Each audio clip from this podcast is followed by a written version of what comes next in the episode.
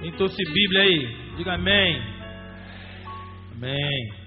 Abra a tua Bíblia aí. No livro de Gênesis. Abra aí tua Bíblia. palavra dessa noite. A tônica dessa noite, na verdade, não só da mensagem, mas a palavra tônica do culto desta reunião é obediência. E quem chegou na primeira palavra aí, no início, pegou porque Deus colocou no meu coração de que hoje nós, todos nós, e alguns certamente de forma específica, de forma mais clara, veio aqui para ouvir o óbvio de Deus, ouvir para que você seja obediente.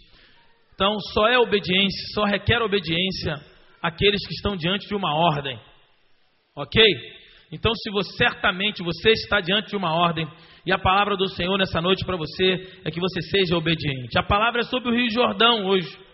Deus, Deus me deu uma palavra, aquelas palavras que já vem pronta, que você não precisa nem. Né, você só arruma aqui, arruma ali, e não pode nem mexer muito. Vem pronto, com um computador, como, como muitas que, graças a Deus, o Senhor nos dá. E essa palavra, querido, é a palavra sobre o Rio Jordão. Os irmãos sabem, eu tive, eu tive Israel no mês de março e eu estive lá, me batizei, né? não batismo uh, litúrgico, né? mas foi um ato profético que nós tivemos lá, os pastores. Foram sete mergulhos, porque foi na região onde Naamã teve a experiência com Eliseu, sete mergulhos. Nós tivemos lá profetizando sobre a cura de Deus na vida de cada um, as curas que Deus liberou. Querido, e eu quero estar tá lendo com os irmãos a primeira citação na Bíblia sobre o Rio Jordão. A palavra dessa noite é Jordão, águas da obediência. Amém? Diga assim: Jordão, águas da obediência. A primeira citação do Rio Jordão na Bíblia está em Gênesis capítulo 13, versículo 10. Você abriu, já abriu aí? Gênesis 13, versículo 10. Diz assim: Levantou Ló os seus olhos e viu toda a campina do Jordão, que era toda bem regada, antes de haver o Senhor destruído Sodoma e Gomorra, como o jardim do Senhor, como a terra do Egito, como quem vai para Zoar. Essa é a primeira citação do, do Jordão, do Rio Jordão, na Bíblia. Nós vemos o Rio Jordão de uma forma muito profética.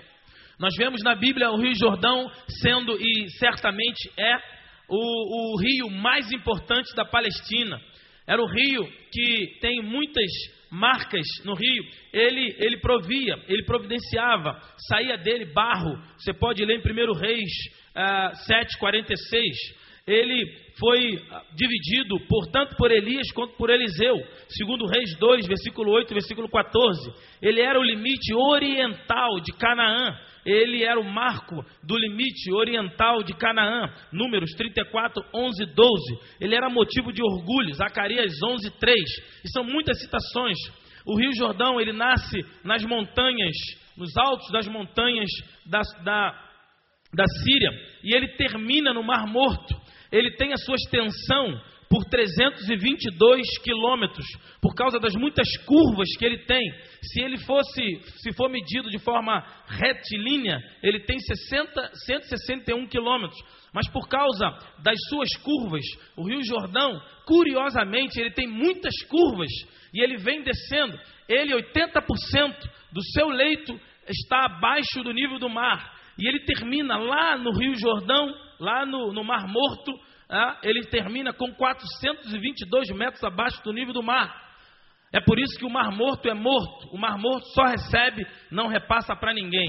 E só quem recebe e não passa está fadado a morrer. Aquele que só recebe e não passa, não repassa a bênção, ele tende a morrer como o mar morto. E nós estivemos lá e literalmente ele está morrendo. O volume de água do mar morto está diminuindo. O governo de Israel tem feito várias coisas para tentar salvar, mas a intensidade, a densidade de sal no, no solo abaixo do mar morto, aonde ficava ao lado Sodoma e Gomorra, é exatamente muito rico em sal. Por isso que a água doce chega, mas ela evapora, ela evapora por causa do calor na Palestina é, é, é, extremo e aí vai ficando só sal. Por isso que quem esteve no dia que eu passei o filme aqui, você viu o pessoal boiando, lá o boiando, facilmente, porque é um alto índice de salinidade. O sal é muito intenso. Porque o Rio Jordão, ele termina lá, no Mar Morto. Ele inicia lá nas cordilheiras, nas montanhas na Síria. E ele passa, ele passa por vários lugares. Jordão significa descendo. Jordão significa descendo. E é curioso, é extremamente curioso a formatação física do Rio Jordão. Ele tem várias curvas.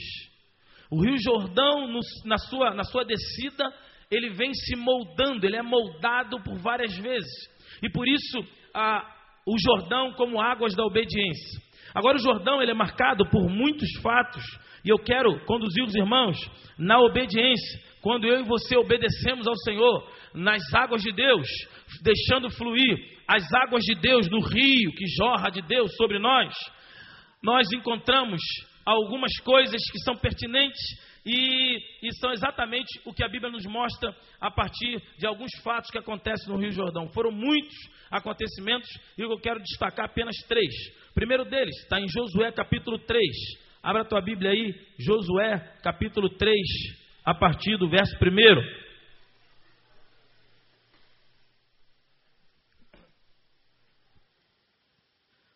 No Jordão, através da obediência, nós vemos aí no capítulo 3, versículo 1. Josué 3, verso 1. Levantou-se, pois, Josué de madrugada, e tendo ele e todos os filhos de Israel partido desse tim, vieram até o Jordão e pousaram ali antes de passar. Versículo 2: Sucedeu ao fim de três dias que os oficiais passaram pelo meio do arraial e ordenaram ao povo, dizendo: Quando virdes a arca da aliança do Senhor vosso Deus, e que os levitas sacerdotes o levaram, partireis vós também do vosso lugar, e, e a seguirei, e a seguirei. Versículo em diante, versículo 14 agora. Tendo partido o povo das suas tendas para passar o Jordão, levando os sacerdotes a arca da aliança diante do povo, e quando os que levavam a arca chegaram até o Jordão, e os seus pés se molharam na borda das águas, porque o Jordão transbordava sobre todas as suas cabeceiras, todos os dias da cega. Versículo 16: Pararam-se as águas que vinham de cima, levantaram-se num montão, muito longe da cidade de Adã, que fica ao lado da, de Sertã e as que desciam do mar Arabá, que é o mar salgado, mar morto, foram todas cortadas. Então passou o povo de fronte de Jericó. Só até aí. Primeiro, primeira evidência que nós vemos aqui da obediência no Rio Jordão.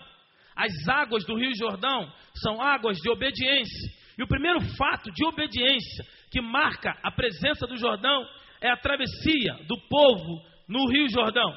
O povo submete, e a Bíblia diz que Deus dá uma ordem aos sacerdotes que eles deveriam se prostrar, se moldar, se colocar naquele dia de maneira diferente.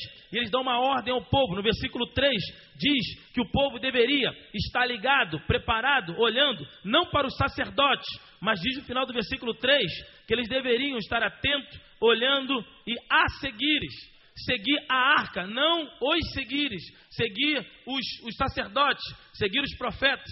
Embora os sacerdotes estivessem levando a arca, mas os olhos do povo não deveriam estar voltados para seguir os profetas e sacerdotes, sim, está com os olhos voltados na arca do Senhor. A arca do Senhor, um baú de madeira é, é, que, que, tinha dois querubins em cima, olhando para o interior, com a sua tampa, o propiciatório, onde era entregue ali as oferendas, o holocausto, as ofertas. A, a arca do Senhor representa, simboliza a própria presença do Deus vivo. Dois querubins, que significa a santidade e a justiça de Deus. A arca do Senhor representa a própria presença de Deus com o povo. Pois bem, a direção de Deus para o povo é que o povo deveria estar ligado a ordem, quando a arca saísse, eles deveriam sair também. Os olhos deveriam estar postos. A ordenança de Deus era essa. E a obediência do povo deveria ser imediata.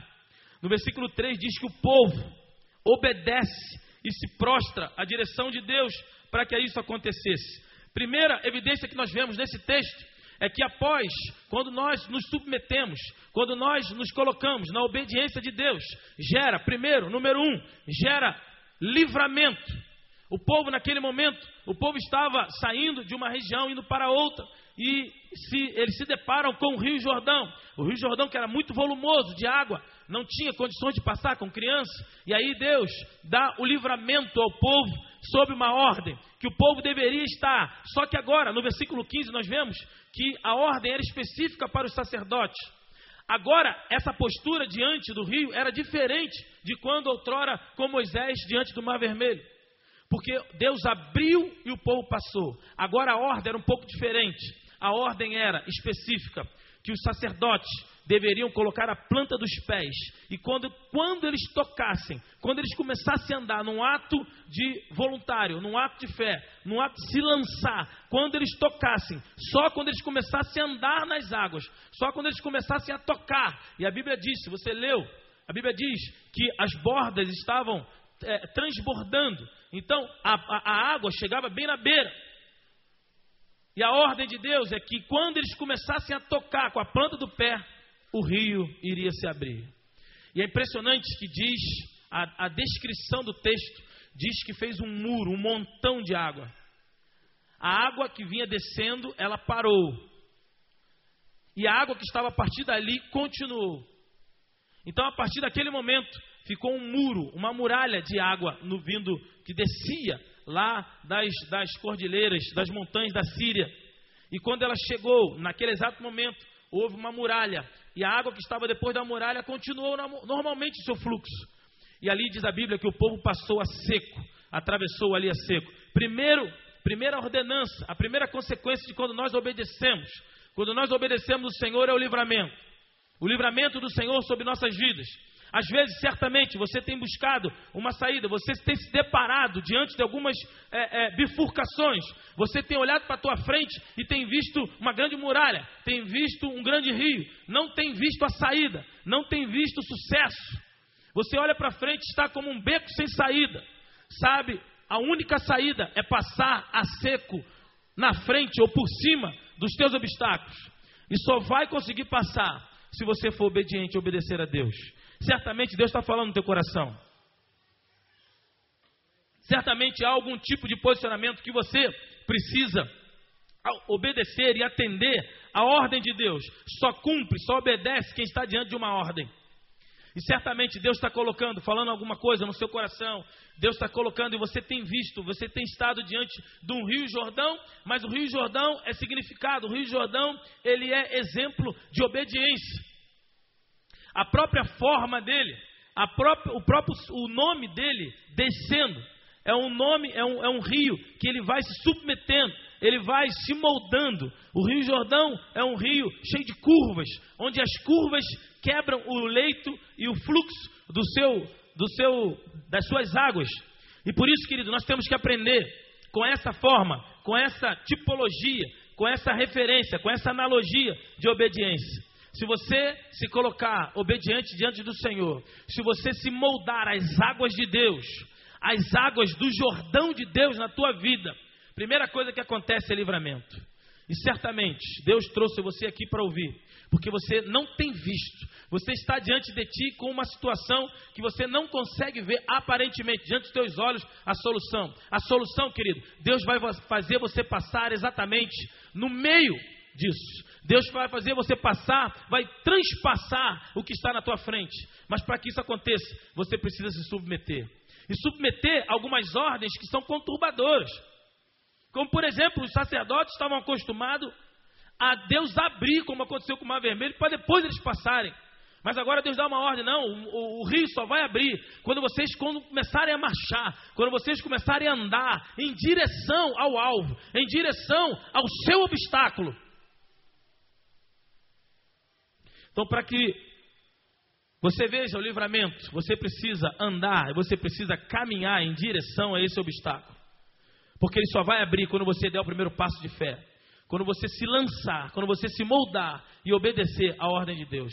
A ordem de Deus é que o povo deveria andar, seguir a arca. Quando a arca saísse, eles deveriam sair. E assim aconteceu, o mar se abriu. Quero que você abra agora em 2 Reis. Abra a tua Bíblia aí em 2 Reis, capítulo 5. 2 Reis, capítulo 5. Pode abrir aí. 2 Reis, capítulo 5. Segundo episódio que eu quero compartilhar com vocês sobre a obediência. A obediência das águas de Deus. O Jordão da tua vida. O Jordão é o rio mais importante da Palestina, é o rio que tinha o maior significado para o povo de Israel. É o rio que limitava, é o rio que marcava, é o rio que foi palco de tantos milagres de Deus. Quando aquele jovem flutuou o machado, foi no Rio Jordão. E muitos outros milagres e o segundo, milagre, a, a, segunda, o segundo fato que eu quero compartilhar com você, segundo Reis capítulo 5, é a cura da lepra de Naamã. Veja aí, Naamã, capítulo 5, versículo 1 ao, versículo 3. Naamã, comandante do exército do rei da Síria, era grande homem diante do seu senhor e de muito conceito, porque por ele o Senhor dera vitória à Síria. Era ele herói da guerra, porém leproso saíram tropas da Síria e da terra e de Israel e levaram cativo uma menina que ficou ao serviço da mulher de Naamã. Disse ela à sua senhora: Tomara que o meu senhor tivesse diante do profeta que está em Samaria, ele o restauraria a sua lepra. Versículo 9. Veio, pois, Naamã com os seus cavalos e os seus carros e parou à porta da casa de Eliseu. Então Eliseu lhe mandou uma mensagem dizendo: Vai, lava-te sete vezes no rio Jordão, e a tua carne será restaurada, e ficarás limpo. Naamã, porém, muito se indignou e se foi, dizendo: Pensava eu que ele sairia a ter comigo, por se ia de pé, invocaria o nome do Senhor, seu Deus, moveria a mão sobre o lugar da lepra e restauraria o leproso. Não são porventura Abana e Farfar, rios de Damasco, melhores do que todas as águas de Israel? Não poderia eu lavar, lavar-me neles e ficar limpo? E voltou-se e se ficou e ficou-se indignado. Então se chegaram a ele os seus oficiais, os seus servos, e lhe disseram: Meu pai, se te houvesse pedido o profeta alguma coisa difícil, acaso não faria? Quanto mais, já que apenas te disse: lava-te e ficarás limpo. Então desceu e mergulhou no Jordão sete vezes, conforme a palavra do homem de Deus, e a sua carne se tornou como a carne de uma criança e ficou limpo. Segundo, segundo evidência que nós vemos na obediência, quando nós nos colocamos em obediência às águas de Deus, à condução de Deus, a ordem de Deus, nós recebemos, nós visualizamos a cura de Deus. A cura de Deus. A Bíblia diz que Naamã era um homem, um exército, um homem líder de um exército, um general, um homem de batalha, um homem com muitas estrelas, com muitas conquistas, um homem com muitas coisas, um homem que tinha, que tinha um conceito muito grande diante do seu Senhor. É um homem que tinha comando de batalha, que tinha conquistado várias batalhas, mas uma batalha ele não tinha conquistado e não conseguia vencer, que era a sua própria lepra. Talvez, querido, existe várias coisas que temos conquistado na vida, mas tem uma coisa que tem corroído o nosso coração ou o seu coração. Existem certamente coisas que você conquista, tantas coisas. Ontem eu fui pregar num culto, estive pregando num culto ontem, não, segunda-feira, num culto lá em, Bangu, que tem na igreja Assembleia de Deus, lá que tem três cultos, três horas, cinco horas, sete horas, eu peguei nos três. Rapaz, lotados três cultos. E eu fiquei, como diz o jovem, fiquei de bobeira. Eu falei, ah, não vai encher não. Três horas estava lotado, cinco horas estava lotado, sete horas estava lotado, os três cultos lotados. E eu preguei depois e minha, minha garganta ficou lotada. Aí no final veio uma mãe conversar comigo bem apresentável, é, é, bem articulada, dá para ver que, que, tem, que tem situação, e falar e a questão do seu filho. Giovanna acabou de falar, adolescente, adolescente. Aí eu estive com ele hoje, marquei, estive com ele hoje, conversei com ele, uma situação, não, nada, nada complicado, mas é uma queixa, é uma, é uma, é uma, é uma, uma perda. Às vezes nós conquistamos tantas coisas, nós conquistamos e, e temos vitória em tantas coisas, mas existem coisas que nos incomodam. Ninguém sabia que Namã era leproso. Todo mundo olhava para Namã debaixo da farda, cheio de medalhas, cheio de, de, de, postura, cheio de pomposidade, de conquista, de aparência. Todos olhavam, grande Namã, mas debaixo de na sua carne era leprosa. Só ele sabia. Existem perdas, existem derrotas, existem lepras que só nós sabemos. Ninguém sabe. E certamente Deus está colocando no teu coração, porque hoje é uma noite de que você precisa obedecer. E é impressionante, é impressionante como Naamã foi para aquela cura, buscando a cura, quando ele recebeu a palavra daquela jovem que estava com ele. Ele foi até Samaria, chegou a Samaria, ele esperava que uma coisa pirotécnica iria acontecer. Ele achava que Eliseu iria o receber como todos o recebiam. Certamente ele foi com a sua carruagem, com, seu, com a sua carruagem linda, maravilhosa, com os melhores cavalos, com a sua farda, com a sua roupa, os seus servos bem vestidos. E ele chegou lá com a sua turma, chegou lá com a sua comitiva, e ele deve ter pedido, deve ter avisado no, no, no encarregado, do, do auxiliar do auxiliar, o servo do servo para avisar. E chegou lá, o servo bateu na casa de Eliseu, bateu na casa de Eliseu e ele lá dentro da sua carruagem, só esperando Eliseu sair se prostrar, orar, fazer, jogar um, um alto, rodopiar, entregar, fazer alguma coisa especial para ele. E ele está lá dentro da carruagem olhando, e o moço de Eliseu, o moço de Naamã, bateu na casa de Eliseu, e Eliseu devia estar lá dentro. E Eliseu manda um recado. Ó, a cura para ele. Manda ele descer da carruagem e mergulhar sete vezes no Rio Jordão e ir embora. Ué, mas como que é isso, cara? Eu sou o grande Naamã.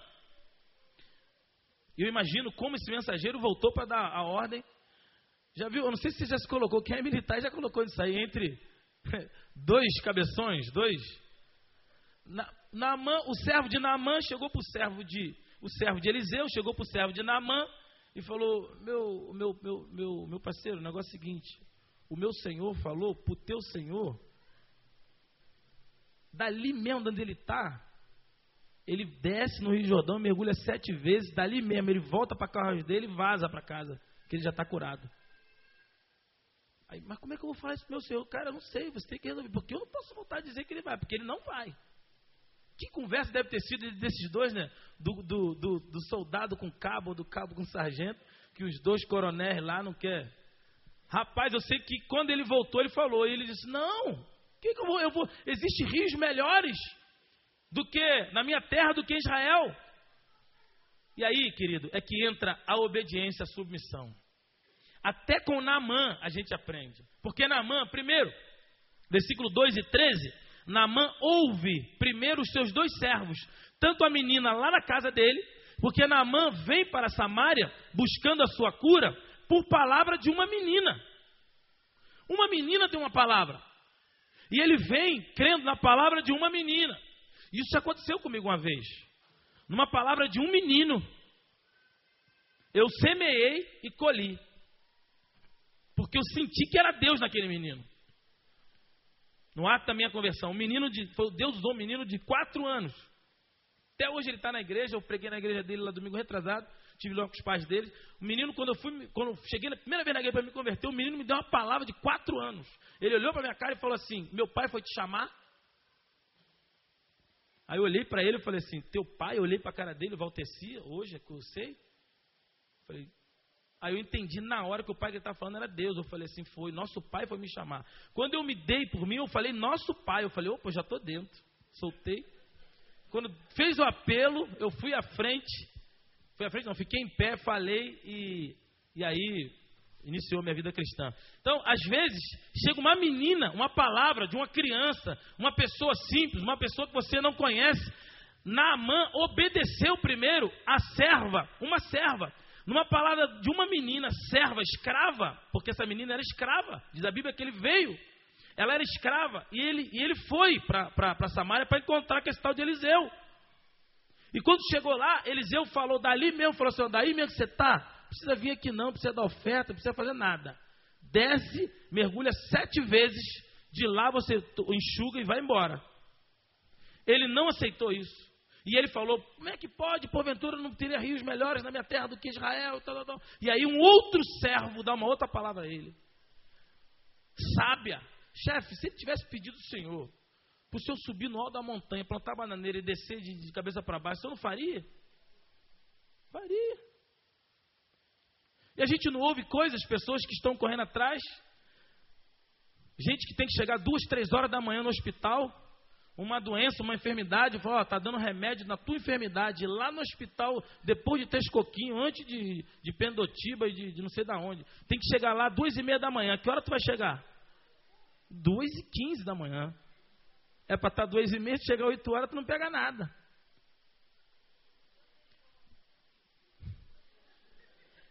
Tá bom. Chega oito da noite, no dia anterior, né? Então, isso aí. Vai chegar mais cedo. Por quê? Porque sabe que a bênção está lá. Então, se você não se dispor, você não recebe. E assim aconteceu com Naamã. Naamã foi, Naamã partiu, chegou lá. Quando ele viu que não tinha acontecido como ele administrava, como ele queria, porque a ordem de Deus sempre, sempre vai nos levar à humilhação. Você pode estar certo disso. A obediência de Deus, ela, nós sempre resistimos à obediência de Deus, obedecer a Deus, porque geralmente ela nos leva à humilhação ela faz com que quebremos a nossa cerviz, quebremos a nosso, o nosso achismo, a nossa forma de entender. E Naamã entendia, ele já fez muito estar lá correndo atrás de Eliseu. E ele achava que Eliseu tinha que vir com o tapete vermelho e fazer um culto só para ele. Mas a ordem de Deus para ele é que ele dali mesmo mergulhasse sete vezes e fosse embora. E aí um servo, e ele ouve pela segunda vez um servo, e ele vai, mergulha sete vezes, e diz a Bíblia que ele saiu, a sua carne pura como de uma criança. Então, querido, em segundo lugar, para você obedecer, para você se submeter, quando você se submete, quando você obedece a Deus, e você já deve, já deve saber qual a direção de Deus para você, primeiro, Deus te dá livramento das consequências que vêm sobre você. Deus vai fazer você escapar e sair por um lugar que você não imagina.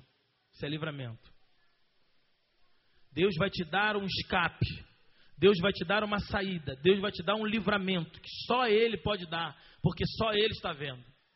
Mediante a obediência. Segundo, mediante a obediência das águas do Jordão na tua vida, você experimenta a cura. A cura da alma, cura do espírito, a cura na carne, mas a obediência de Deus. Você precisa se prostrar, você precisa se lançar sete vezes no Rio Jordão. E é impressionante, sobre a experiência que tivemos lá, que teve pastores que não desceu. Eu já fui batizado. Aí o pastor Marco, líder da caravana, explicou, irmãos, nós, nós vamos no ato profético, eu sei que todo mundo já foi batizado. Teve uns três ou quatro pastores que não submeteram. Não submeteram. Eu não sei porquê, mas logo depois, um deles esqueceu o passaporte, quase fica por lá mesmo. Aí ia ter que mergulhar 18 vezes, né? 7 não. Porque, meu querido, perder passaporte em Israel, passaporte em Israel vale mais do que uma casa. Porque um cara daquele pegar um passaporte daquele, ele dá nó em pingo de éter. Ele falou assim: ó, é dinheiro e passaporte. Você tem que guardar. Aí o pessoal ficava, dormia abraçado com o passaporte. Sonhava com o passaporte, beijava o passaporte, abraçava o passaporte. E aí, querido, nessa, nessa experiência, nesse, nesse momento, quando Naaman chega e mergulha sete vezes, ele se prostra, ele obedece e ele é curado por Deus. E ele sai de lá limpo. Diz a Bíblia que a sua carne sai limpa. E a consequência do texto todo mundo já conhece. A segunda, a, segunda, a segunda característica, a segunda evidência, é que eu e você, quando obedecemos, o Senhor libera cura sobre nós. Cura sobre tua alma, cura sobre o teu espírito cura sobre a tua carne, cura sobre o teu cansaço. E a gente encontra tantas pessoas cansadas, a gente encontra todas, tantas pessoas vencidas por si mesmo, vencida pelo fazer, vencida pelo dia a dia, vencida pelas execuções, vencida pelo trabalho, cansado, cansado. Gente que está no meio do ano ainda, mas está cansado. Cansado porque não obedece, querido. Porque quando nós obedecemos a Deus, a coisa flui diante de Deus.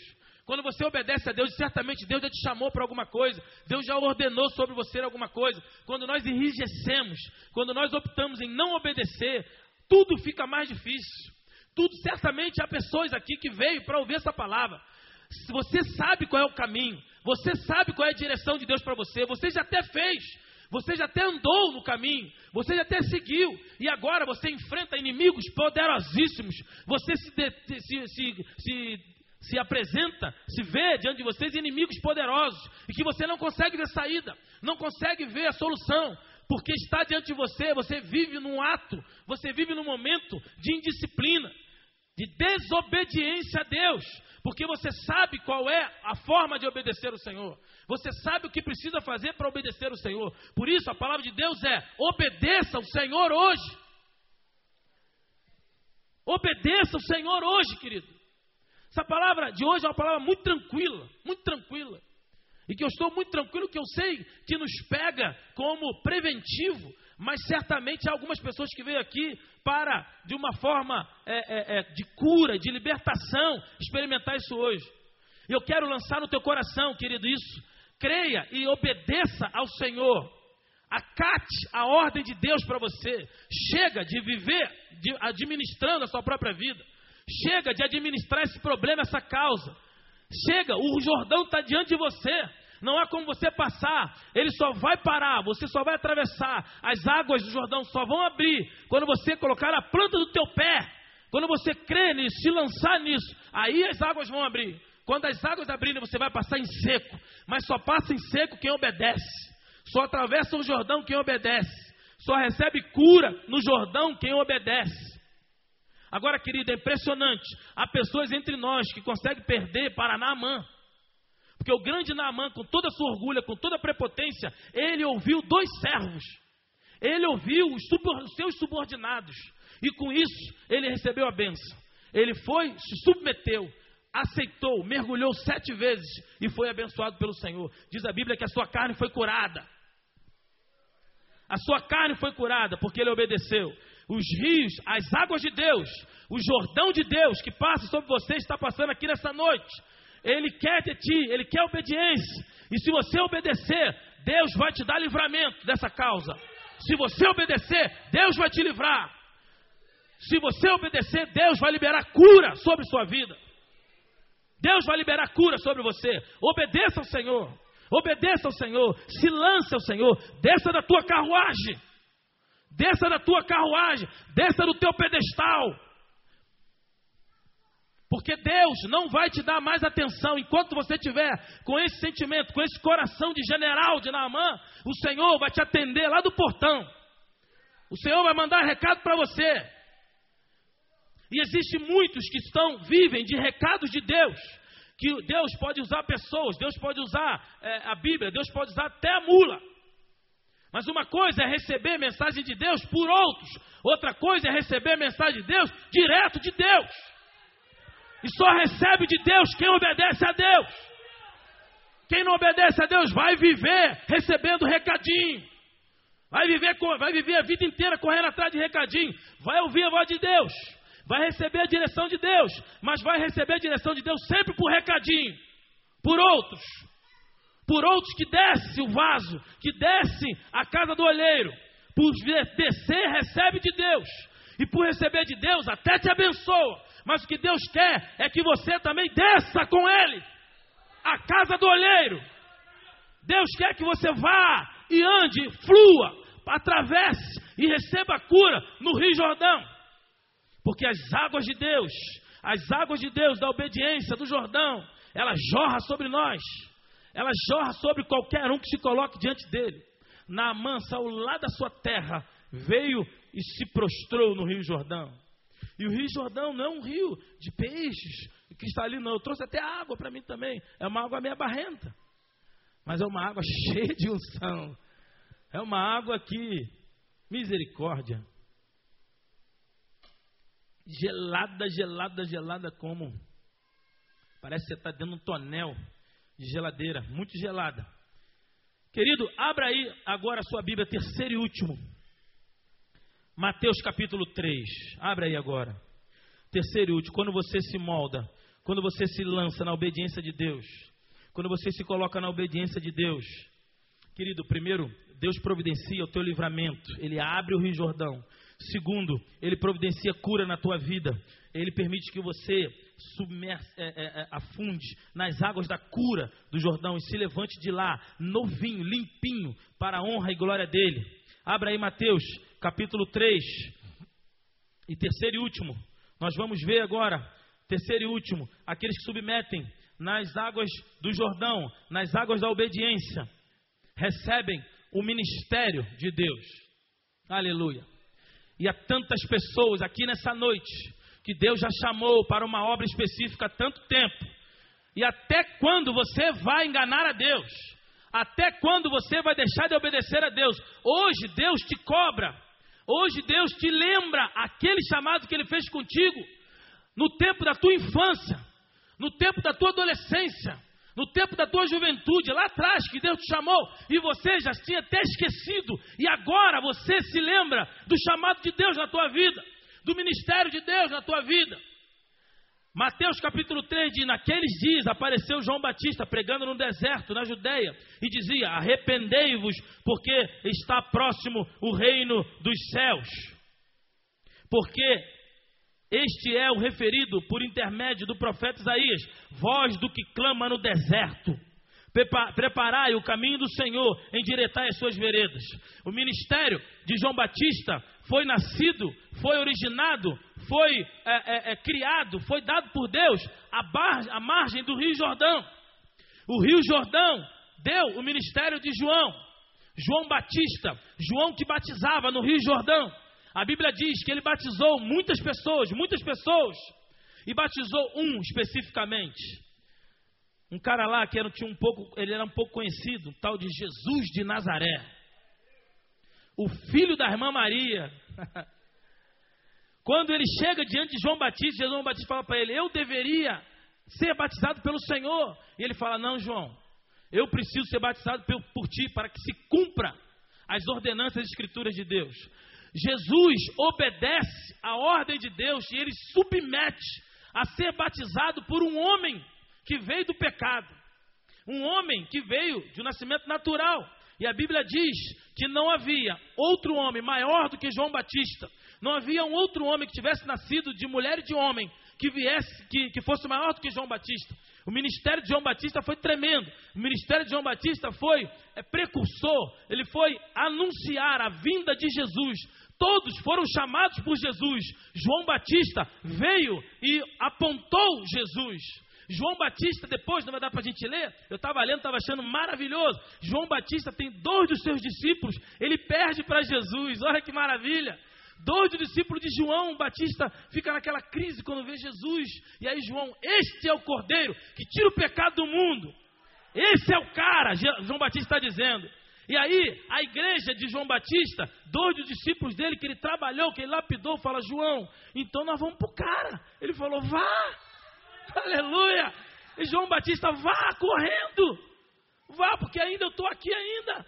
E aí os dois vão, um deles é André, a Bíblia diz, vai estar com Jesus, vai receber direto do Pai. É aquilo que eu falei aqui. Aqueles dois entenderam que chega de ficar recebendo por tabela. Aqueles dois entenderam o mistério entendeu que não precisava receber só por tabela. Receber por tabela é muito bom. Deus usa todas as pessoas, Deus usa que Ele quer, né? Deus usa a Bíblia, Deus usa várias circunstâncias. Mas, querido, quando você alcança, quando você descobre, quando você alcança e quando você descobre o poço direto, quando você descobre a fonte, você quer ir na fonte. Aqueles dois discípulos viram. João Batista falou que ele era o Messias que tira o pecado do mundo. Ele é o Cordeiro Imaculado. Ele é o Jesus, aquele que, vi, que é de vir, aquele que eu estava falando sobre ele. Ele, Jesus, aquele lá. Qual? Aquele que foi batizado aqui. É, aquele que já está descendo lá ao monte. Eles olharam para João Batista e disse: João Batista, valeu, tchau, estou vazando partiu para Jesus, seguir a Jesus. É isso, querido, é isso. Quando nós, quando o servo de Deus encontra a fonte, ele quer beber na fonte. Ele não quer beber mais de cisterna rotas, não quer beber água mais em copo. Deus não nos chamou para sermos um copo d'água. Deus nos chamou para sermos fonte de água viva. Seja fonte de água viva. Jorre o Jordão de Deus dentro de você e abençoe o povo abençoe as águas do Jordão em ti serão frutos, serão referência, vão ser referência de livramento, de cura e de ministério.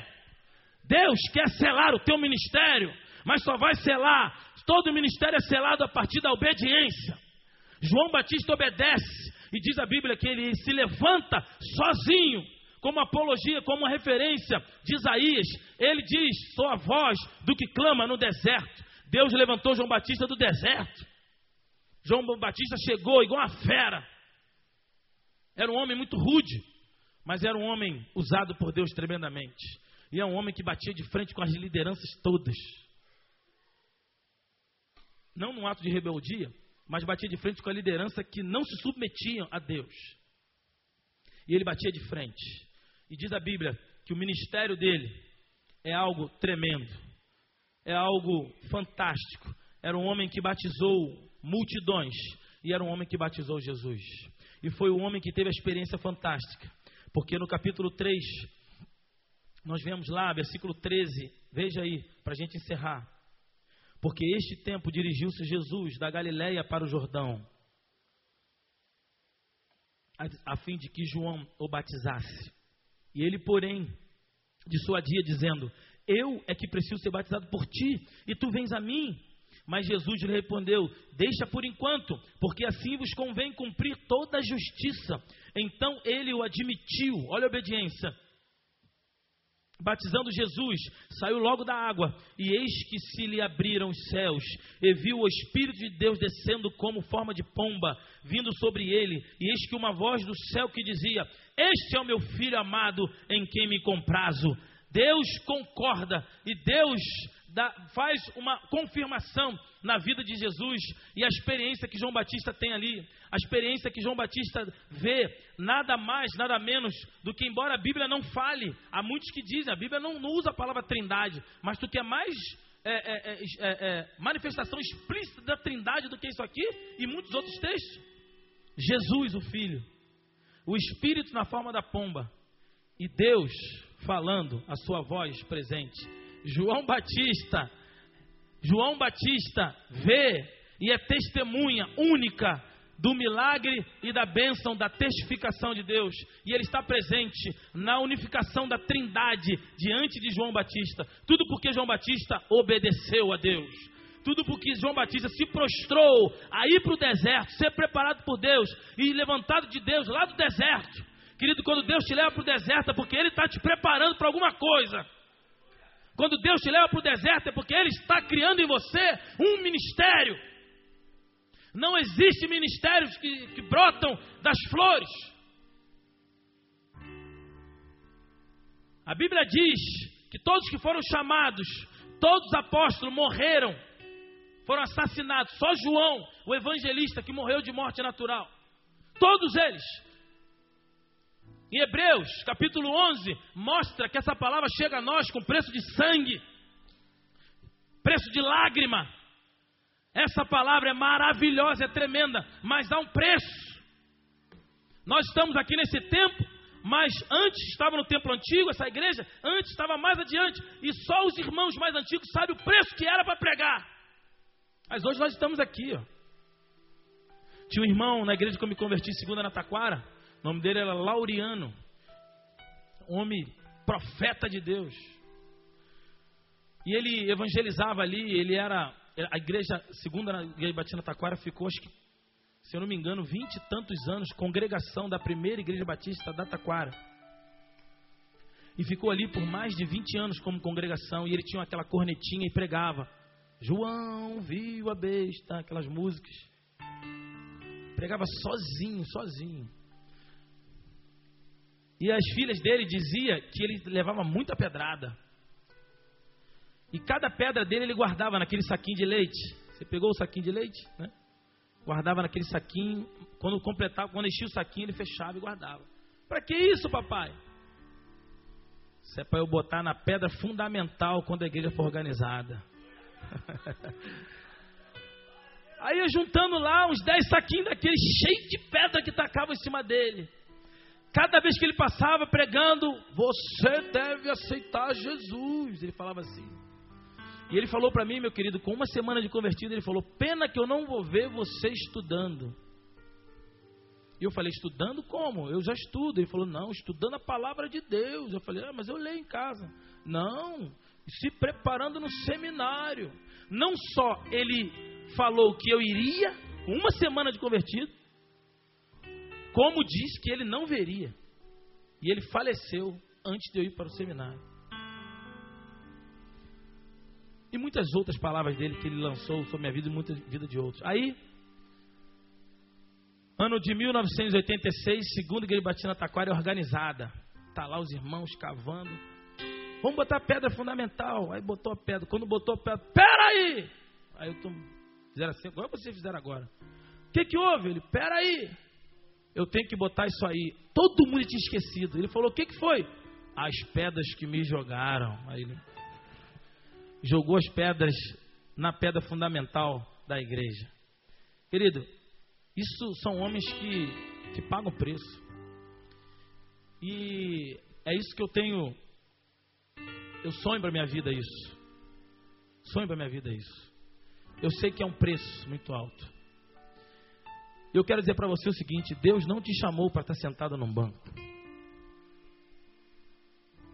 Betânia é uma igreja muito grande. E se você for esperar uma função para um cargo, ainda mais como você sabe, a igreja não é uma igreja que tem tantas atividades de, de ajuntamento. Você vai ter um argumento do diabo para continuar sentado no banco. Mas existe tanta coisa para se fazer. Existe tanta gente que precisa receber uma benção, receber uma visita. Há tanta coisa para se fazer no ministério dessa igreja que você não imagina. Basta você se apresentar e querer fazer, que você vai ver que tem muita coisa para se fazer. Porque a demanda é muito maior do que você pode imaginar. Então, querido, o ministério de Deus é tudo aquilo que é rotulado e é, e é, é, é, é ratificado por Deus, é confirmado por Deus. Quando Deus, Deus pode te dar um ministério de você estar sentado numa praça com uma garrafinha d'água, como uma irmã da igreja lá da, da Jacarepaguá, que ela me falou um dia, ela vai para o Largo do Remi, que é entroncamento da, da Rodrigues Caldas com a Oteiro Santo. Ali ela fica com um relógio e com uma garrafinha d'água. Aí passa um jovem, ela gosta de pegar jovem. Aí passa jovem, ah, tudo agitado, que horas tem? Fala, olha, são dez para meio-dia, mas para aceitar Jesus pode ser agora. Você já aceitou Jesus na sua vida? Não, mas. Ah, o cara passa. Você quer um pouco d'água? Quero dar água. Mas antes de beber essa água, quem pode matar essa sede espiritual é Jesus. Ela fica só ali no banquinho. E ela tem hora, ela tem um prazo, ela tem um alvo de quantas pessoas ela fala. Isso é ministério. Ministério é quando eu tenho um tempo e uma execução. Como eu vou fazer, quando eu vou fazer, aonde eu vou fazer. Isso é ministério. Precisa ter cargo para fazer isso? Precisa passar em assembleia para fazer isso? Precisa ter disposição para fazer isso. Disposição. E quando a gente tem disposição, a gente não espera cargo nem função. Ou então, se você quer em Deus, caia, vá para cima de Deus. Busque a Deus. Se você entende que você quer algo mais solidificado, pô, Senhor, eu gostaria de pregar, não sei o que, música. Então ore, clame, jejue, busque a Deus, ensaie, treine. E hoje eu falei para o irmão que Deus falou para ele que o que ele faz ainda é suficiente. Deus quer, para levar ele numa, numa dimensão a mais, ele precisa se preparar, se qualificar mais ainda. Então, querido, eu tenho certeza que Deus tem colocado no teu coração algo. Deus tem te trazido incômodo para você realizar algo na obra de Deus. Então, aprenda que ministério não é só pastor, música, ou seminarista, ou diácono, ou presbítero. Ministério é quando Deus te dá algo, que você tenha definições onde, como e quando fazer. Isso é ministério. Então, peça a Deus o ministério. Peça a Deus, peça ao papai: Papai, eu quero o ministério de ti eu tenho a certeza, em nome de Jesus eu digo isso. Deus tem um ministério para você. E Deus vai lançar, vai abrir, vai te dar um ministério novo. Deus vai te mostrar o quanto você pode fazer na obra dele. Agora, Deus só dá ministério, querido, para quem obedece. Para quem não obedece, eu conheço tanta gente que tem função, que tem cargo, mas não consegue fluir, não consegue romper. porque não obedece a Deus. Eu tenho certeza que nessa noite Deus tem te chamado para tantas coisas. Deus tem te mostrado tantas coisas. Eu quero especificamente dizer uma coisa. Se você quer trabalhar com o Ministério da Juventude, já há oportunidade para você trabalhar. Você pode vir, nós vamos ter um encontro daqui a três semanas. Eu só quero pessoas, eu tenho orado isso a Deus, porque Ele me falou que ia fazer algo novo. E fazer algo novo, não necessariamente são pessoas novas, mas são novas pessoas. E novas pessoas podem ser aquelas que já estão, mas com uma nova postura. E nós temos esperado o mover de Deus. E eu não quero chamar os melhores, alguns.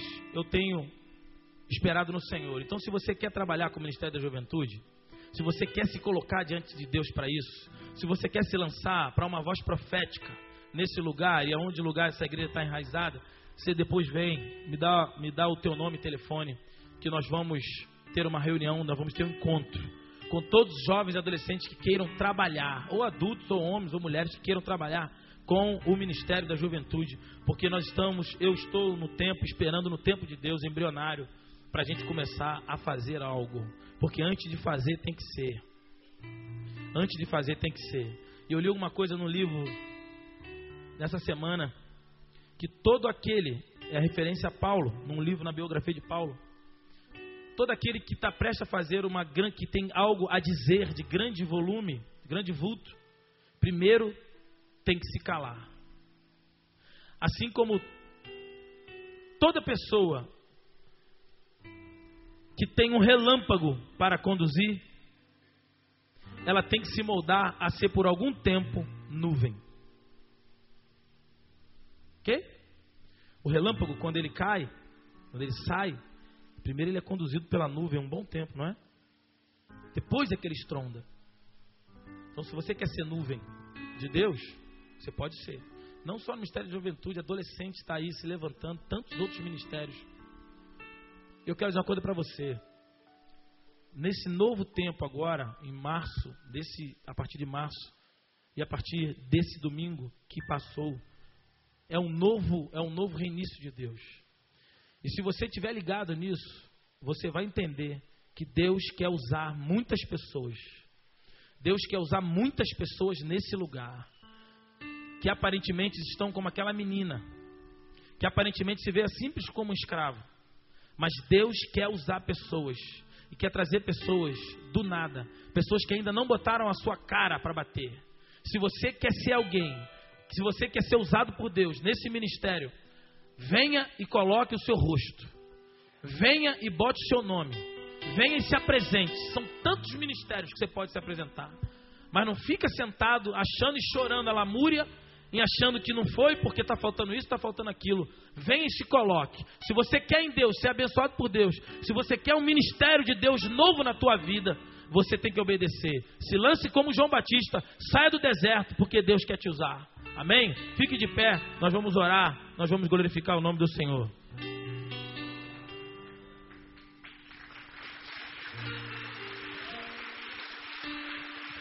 Aleluia. Se coloque diante do Senhor, querido.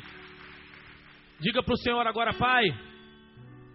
Oh Deus, eu entendi essa palavra e eu quero me colocar diante do Senhor de maneira especial nessa noite. Pai, eu quero colocar diante do Senhor, o Senhor falou meu coração. Eu quero agora fluir, eu quero entrar, eu quero navegar nas águas do Jordão na minha vida. Eu quero me submeter, Pai, assim como o Jordão se submete às curvas que estão presentes no seu curso. Assim como o Jordão, 80% está debaixo do nível do mar, ele é uma descida. Eu quero descer a casa do olheiro contigo. Eu quero me colocar na tua presença, eu quero descer, eu quero descer da minha carruagem. Eu quero descer da comodidade da minha, do meu governo. Eu quero me submeter ao Senhor, Pai. Eu quero, espero do Senhor o teu livramento. Eu espero do Senhor a tua cura. Pai, eu espero, quero receber do Senhor o, o teu ministério na minha vida. Pai, eu entendi que eu preciso obedecer eu quero obedecer ao Senhor nessa noite. Eu quero romper com todas as coisas que me limitam para a tua honra e a tua glória. Por isso, Pai, transforme a minha vida. Faça fluir no meu coração os rios da tua obediência, os rios do Jordão da minha vida. Pai, vem inundar, vem irrigar, e venha, Pai, brotar do cheiro das águas a tua mão sobre a minha vida. No nome de Jesus eu entrego e eu oro, no nome de Jesus Cristo, hoje e sempre. Amém e amém. Se você orou assim, querido, aplauda o Senhor bem forte. Glorifica o Senhor, dê um brado de vitória ao Senhor. Oh! Aleluia! Deus abençoe. Vá em paz. Ser abençoado, obediente na presença do Senhor.